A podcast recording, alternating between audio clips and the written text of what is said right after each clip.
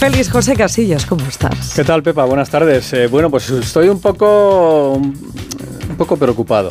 Porque... ¿Por lo de la Fórmula 1? No, ah, no, no, yo eso te preocupa a ti mucho. A mí la. Fórmula 1 te tiene a ti muy, muy, muy encantada. No, no, yo estoy preocupado porque hoy debería ser día de fiesta.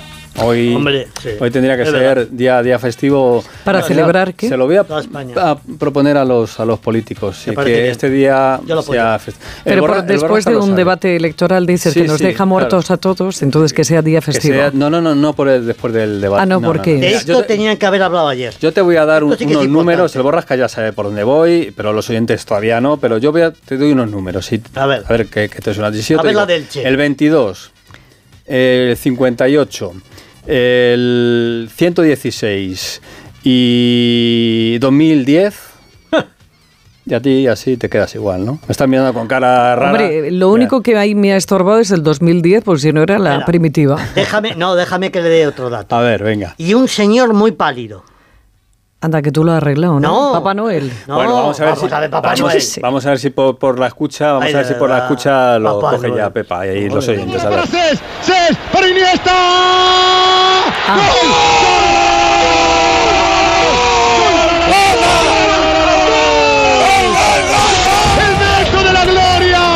Pero- la caricia de la eternidad. pero otra vez estamos recordando esto. Todos los años. Es que no salimos de aquí. Todos los años. Llevamos Hasta ya que el es que señor decida bucle, ¿eh? llevarnos. Perdona. 13, 13 Pero por añitos. favor, vosotros favor. creéis que el- la, la gran parte de la población española se levanta pensando que hoy se celebra el gol de Sí, Iniesta. Sí, claro. Sí, estoy convencido. Vamos a ver. Me voy a mi casa. Estoy Si, sal- convencido. si Me voy a salieron, mi casa. salieron 40 millones de españoles a la calle. ¿Dónde has visto tú una concentración más grande en tu vida? A las te lo 22, digo en serio. 22.58 del Por favor. 11 de julio del año 2010, minuto 116 del partido, España, Holanda, Países Bajos, venga, Claro. Holanda. Y ese gol de Iniesta. Claro. Y eso cambió la vida a, a El señor desteñido, el blanquito. sí, sí, sí, Sois muy intensos. Ya lo sé. Como debe ser. Como debe ser. Bueno, vamos con otra historia del día, pero seguro que más de uno ahora tiene una, una Oh, sonrisa. ahora está mismo sí. Acordando de, de lo que pasó y dónde estaba aquel día, Claro, estas sí. cosas. Alguno tiene los pelos. Esta mañana, mira, claro, cuando han ido con lo de la próstata que dice el Hernández, Sí. a mitad de la noche se han levantado. Claro. que- Y han dicho, ya es- y han dicho, en vez de mirar la temperatura Claro. exterior, que es lo que él mira cuando Claro. se levanta a hacer pis por la noche, Han dicho 11 de han julio. dicho 11 de ¿Pero julio. ¿Tú crees que hubo un día más feliz que ese Caché la 11 de julio eh, en los últimos años? No lo ha habido. Pues- No existe ese día. Te lo digo yo. No, no, no, que yo creo Confía, confía en mí. que tiene que ser Estoy festivo. que pensando, estoy de eh, acuerdo. estoy Para una vez que me pongo de acuerdo con el de enfrente. Bueno, vamos con otros asuntos. Ahora información de, de servicio, porque hay muchos seguidores del Getafe en la Comunidad de Madrid. También hay muchos seguidores del Barça, que lo mismo habían pensado, pues mira, el sábado 13 de agosto a las 9 y media de la noche juega el Barça en Getafe, pues me voy a ver al equipo de Xavi Hernández. Pero no, ¿Qué ha pasado? nos lo cuenta Alberto Fernández. Hola Alberto, ¿qué tal? Buenas tardes. Hola Félix, Pepa, Borrascas, muy buenas. Pues todo viene por el Tribunal Supremo, que es quien ha confirmado el cierre del Coliseum Alfonso Pérez por un partido. Eh, para poner un poco en contexto, esto viene por la final del periodo de ascenso a Primera División del año 2017, hace seis años. Eh, ahí hubo lanzamiento de asientos arrancados de cuajo, invasión de campo, hubo insultos desde la grada. Es verdad que mm, los lanzamientos de asientos viene de la zona visitante del, del Tenerife, cosa que indigna aún más al Getafe, pero bueno, la sanción en su momento se propuso por parte del comité de competición, después apelación revocó esa clausura del estadio y luego la Comisión Antiviolencia recurrió al TAZ y volvió a mantener la sanción. Todo esto es lo que ha ocurrido en estos seis años, ¿vale? Ahora ya finalmente ha hablado el Tribunal Supremo, el último organismo, y ha confirmado el cierre del Coliseum por un partido. Eh, el club, el club explica que aún no ha recibido notificación ni sentencia alguna, eh, que evidentemente están preparados por si ocurre. En cuanto llegue, si es que llega, emitirán un comunicado y ahí ya no quedará otra que aceptarlo, evidentemente. El partido, como, como bien dice Félix, es contra el Barça, que es eh, de efecto inmediato el primer partido de liga. Claro, ahí como club, tú tienes dos días grandes al año principalmente para hacer caja, el día del Barça y cuando viene el Madrid. Para el Getafe es un roto importante, porque bueno, estamos hablando de una taquilla que podría rondar entre los 250 300 mil euros, entre entradas, consumo de, dentro del estadio y demás. Bueno, vamos a ver si llega el momento, se podrá pensar en salvar la taquilla, eh, yéndose a jugar a otro estadio. Se ha hablado eh, de Vallecas, de Butarque, eh, de estadios cercanos. A mí en el Getafe me cuentan que es inviable porque no te permiten jugar a 50 kilómetros a la redonda. Habría que mirar una opción más lejana con lo que ello supone. Así que, bueno, ahora mismo el cuadro es este. Cuando llegue la sentencia se actuará. Como de momento no ha llegado, pues de momento normalidad en el Coliseum Alfonso Pérez, pero están preparados para algo que parece inevitable, que es que cierren el estadio. Menudo palo. Gracias, Alberto. Besito. Hasta luego. Hasta luego. Oye, y los del cochinillo aquellos que lanzaron el K1 que también lo iban a cerrar, me fue hace ya. Aquello ya- aquello, hace ya- aquello ya hace no. aquello no lo juzgaron, Hace ¿verdad? ya mucho La liaron parda, gordísima y Bueno. aquello sigue. Vaya una. pero Ya ¿por qué- pasó, ya pasó, No, ya pero pasó, ¿por qué la justicia tiene que tener dos varas de, de medir? La deportiva, hablo también. Pero te acabas de caer en el del es el guindo No, más grande del planeta o qué? Es una cosa muy gorda esta. Bueno, pues ya veremos dónde juegan el Getafe y el Barça, ese partido, primer partido de Liga, el 13 de agosto, Getafe-Barça. No se sabe todavía dónde se va a jugar, si en Getafe o en algún lugar, dice Alberto, no más cercano de 50 kilómetros a la redonda, busca un estadio más allá. Eh, hemos echado una ojeada en la redacción hace un ratito, Oscar Conde y yo, y hemos visto la opción del campo del Levante, que es Valencia, pero es un viaje más o menos cómodo y es un buen estadio y está libre en esa primera jornada. ¿eh? El resto, más o menos cerca, están, están ocupados.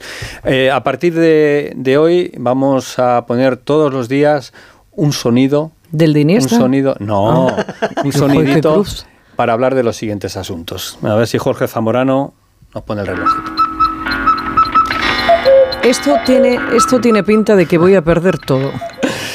Bueno, eh, vamos con el caso Mbappé. Ah, uf. Vamos con el caso. ¿Otra Mbappé. vez? Está Luis Enrique ya trabajando con el PSG. Ah, sí, que se te ha ido. has ido de vacaciones. No, no, pero lo he leído. Ah, Esa es la única noticia Vale. deportiva Sí, que, que, que, que que te he ha interesado. Sí, que he absorbido. Dilo claramente. Eh, pues eh, Mbappé. El PSG ya está trabajando, ya está entrenando con Luis Enrique. El día 17, es decir, en seis días se tiene que incorporar Mbappé.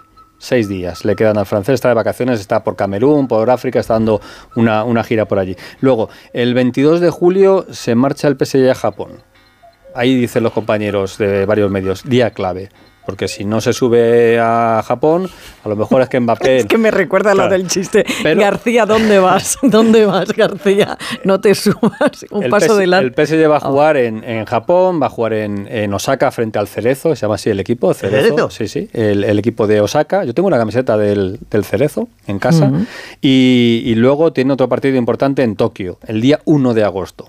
Otra fecha clave. Porque hasta el 31 de julio Mbappé puede decir si acepta o no acepta la posibilidad de renovar La con carta. el, el- la carta famosa. Vale, si bien. tiene que decir que sí, que se queda un añito más, renovar con el PSG. ¿Vale? Yo te he dado las. Pero yo entiendo que Claro. esto, esto será un- un- mucho más ordenado. O sea, esto no es que se van a poner los medios delante del avión a ver si se sube. Este muchacho tendrá unos billetes, habrá alguien que No. se va a Yo te doy fechas montar claves. no. Yo te doy fechas claves y luego ya vamos. Por eso te digo lo del relojito. Yo lo que quiero es que acabe Mbappé ya. Pobre hombre. No, que acabe lo de Mbappé, perdón, Ah. perdón, no, no, pobre Ah, hombre, que no. Eh, vamos, mal, que lástima más grande. Bueno, que, que me estás entreteniendo. Que sí, es verdad, Eh, Alberto perdón. Pereiro está también con lo de Mbappé y con lo de Ancelotti, ¿eh? Porque lo de Ah, Ancelotti ¿también? Sí, sí, sí. Pereiro, ¿qué tal? Buenas tardes. ¿Qué tal, chicos? ¿Cómo estáis? Bienvenidos a todos. Hola, Antonia, bienvenida. Antonio, ¿qué pasa? ¿Cómo estás, querida? A ver, Félix, Bien, ¿por qué aquí. empezamos? ¿Por Kylian, no? Aquí Venga, poniéndome al día. Sí, Kylian, va. Bueno, vamos a ver. eh, aunque parezca arcaico, es verdad que siempre la subida a un futbolista a una gira pues denota mil cosas. Si no se sube, ya sabe lo que va a pasar. Eh, yo por parte del PSG puedo hablar lo justito. Eh, por parte del Madrid sí te cuento que uno, eh, me extrañaría mucho que durante esta semana, pero sí a principios de la que viene, eh, me dicen que debería haber novedades. Eh, hay mucho optimista eh, dentro del club que piensa que eh, es un stand-by y una estrategia por parte de los tres, ¿eh? Eh, para alargarlo un poquito más, pero que estaría más o menos encaminado a que Mbappé pueda eh, no aparecer, evidentemente, en la gira del Madrid, pero sí que no se subiera lo del Paris Saint Germain y que el eh, PSG le va a pagar parte de la prima de fidelidad, por mucho que no se quede, para desbloquear una situación que acabe en un traspaso y que el Madrid lo pueda y lo va a cometer. Eh, si me preguntabas antes de que Pepa se fuera de vacaciones, eh, qué pensaba eh, de una situación parecida a esta, te diría que un poco rocambolesca, pero eh, ahora, por lo que hablo desde ayer por la tarde y por la mañana con la gente del club, eh, me parece que estamos en uno de los pocos momentos en los que el paso y el y el camino de este tipo de circunstancias va bastante bien para el Madrid y peor para el para el PSG. Bueno, peor, va a, re- va a recibir 250 millones, preocupado no creo que estés. Una vez que el chaval no se quiere quedar allí, pues esa es la película. Lo de Carlo. Bueno, eh, vamos a ver, hay circunstancias en las que eh, él puede preguntar 150 millones de cosas al presidente eh, y el presidente le puede dar la información, uno, que considere oportuno. No es que esté mosqueado por lo del otro día con Brasil, pero ni a Ancelotti ni al Madrid le hace mucha gracia que el señor Hernaldo Rodríguez, presidente de la CBF, eh, ande anunciando hasta seis ocasiones, he estado revisando esta mañana que Ancelotti va a ser su entrenador y es algo que Ancelotti va a tener que contestar el día 22 en la primera rueda de prensa en Estados Unidos cuando esté con Fernando Burgos. Pero eh, ayer ha habido una reunión en, eh, Valdebebas para tratar el futuro de la plantilla. Carlos, ¿te gusta tu equipo? Sí. ¿Qué pasa con el 9, Presi? Tranquilidad. No le ha dicho que no. Le ha dicho tranquilidad, así que veremos a ver cómo desemboca, pero me encuentran con una reunión bastante amena, no muy larga, donde no se habló eh, de Mbappé y donde eh, la sorpresa, según Ancelotti al presidente, ha sido la incorporación de Arda Güler, que no contaba con ella, pero después de verle tanto ayer como hoy en las pruebas físicas, pues está bastante sorprendido, uno, del rendimiento futbolista y dos, de lo bien que ha llegado a nivel físico. Pues más días, iremos contando más cositas del Madrid, poquito a poco, que Pepa todo de golpe le... le atoro. cuesta. Adiós. Pereiro. Hasta luego. Oye, por cierto, tú Adiós, a- para, adiós, para la vuelta, para, para bueno, pues que demostrar que he vuelto por la puerta grande, puedo hacerte una pregunta absurda. Puedes, luego ya que yo te respondas debes, otra cosa. debes, a ver, a ver. En mi estilo, ¿eh? Sí, sí, sí. En mi estilo. Es que no hay nadie más interesado en Mbappé. No, hay equipos interesados en Mbappé. Se ha hablado del Liverpool, por ejemplo, en, en la Premier. Pero- Pero, pero, él dijo en su momento que su ilusión era jugar en el Real Madrid. Sí, pero uno puede Claro. tener una ilusión y luego llegar uno con una digo, cartera. Exactamente, ya lo, ya lo veremos. Eh, ¿Sabes qué día es hoy en el Atlético de Madrid? Cada vez que me haces preguntas así, de verdad, es que tiemblo. ¿Qué día es, hoy el del Atlético de, Al- del Atlético de Del Madrid? Atlético de Madrid, sí. Bueno, lo ha dicho antes el borrasca. Que llegó Simeone. No, hoy es el día del cochinillo. Es el día del cochinillo. Mira, es que me lo ponéis fácil. Porque el ¿eh? Atleti se marcha a Segovia. Y Claro, Alejandro ¿Ah, se van los Mori- ángeles de San Rafael? Oh. Sí, sí, sí. Alejandro Mori va a subir también a por lo del cochinillo en Segovia. Míralo. Jano, ¿qué tal? Buenas tardes. Hola, buenas Y tardes. no me lleva a mí, yo el, cochinillo no lo voy a probar, pero sí voy a ver a los jugadores y al presidente, eh, que evidentemente pues nos regalará un canutazo, como es habitual. Es verdad que esto mm, de la cena del cochinillo es tradicional en el restaurante José María. eh, se hace normalmente el último día de la, de la pretemporada, ¿no? cuando ya se ha terminado y se celebra. Este año pues se ha adelantado y han decidido hacerlo en la segunda jornada, es decir, hoy martes y es, va a ser eso de las nueve y cuarto, nueve y media de la noche.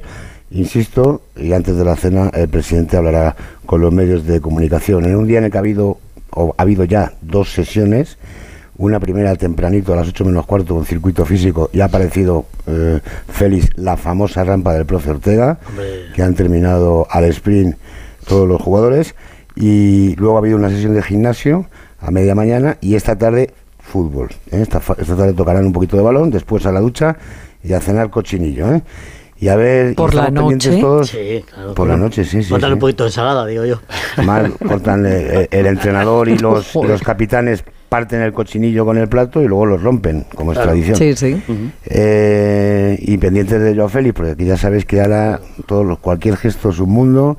Eh, sabes, Félix, esas imágenes, esa conversación ayer con Andrea Berta, director deportivo, cuando se retiraba del entrenamiento, que duran aproximadamente medio minuto. A mí me cuentan que se saludaron, llevaban tiempo sin verse. Evidentemente la situación de Joao Félix no es fácil, no está contento, más después de darse cuenta de que no tiene sitio en el equipo, que Simeone le cuenta con él, bueno, por no tener, no tiene ni dorsal.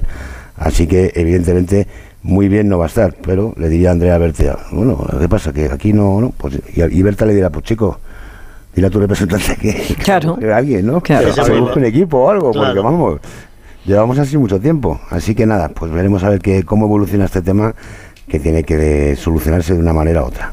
Gracias, Jano. Hasta luego. Hasta mañana, todos, hasta luego. Chao. No te he puesto el relojito con lo de Joao Félix, pero lo vamos a ir poniendo también. ¿eh? Con lo de Joao Félix También. también. iremos poniendo el relojito para que vayamos contando cosas sobre el portugués. Y tenemos noticias hoy en el baloncesto, así que nos la va a contar Mario Díez. ¿Qué tal, Mario? Muy buenas tardes. tal? Buenas tardes. Tú has dicho antes que si eres español hoy tienes que ser día festivo, pero también si eres madridista, porque hace apenas una hora se ha confirmado que Rudy Fernández va a renovar por una temporada más hasta Anda. 2024. Sí, va a ser su decimatercera temporada en el club de sus amores y pinta que podría ser la última tras los Juegos Olímpicos de 2024 en París, donde parece que se va, se va a retirar. Uno que se queda, Rudy, y uno que parece que podría llegar, eh, Billy. Eh, recordemos que tiene el Real Madrid hasta mañana para poder igualar la oferta que hizo el Fútbol Club Barcelona por Billy, por el pivote español. Hasta mañana, 12 de junio a las 23.59, tiene el equipo blanco para hacerse con los servicios del pivote, o si no, será jugador azulgrana.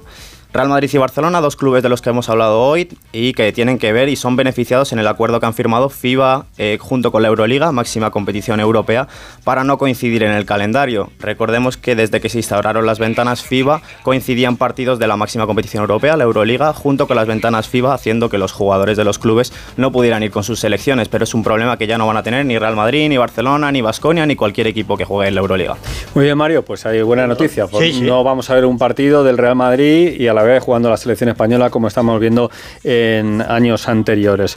Y tenemos tenis, eh, va a jugar Djokovic hoy pero nos interesa mucho el Alcaraz Rune de mañana. Dos chavales de 20 años que están separados por apenas seis días en el calendario, seis días mayores Rune que Alcaraz y que ya, van, jugaban, ya jugaban juntitos.